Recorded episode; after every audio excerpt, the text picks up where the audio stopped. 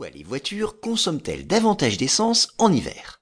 Plusieurs raisons expliquent que les voitures consomment plus quand il fait froid. Pour fonctionner, un moteur de voiture brûle un mélange très précis d'air et d'essence, disons de carburant. Or, l'air n'a pas une composition et une température constantes tout au long de l'année.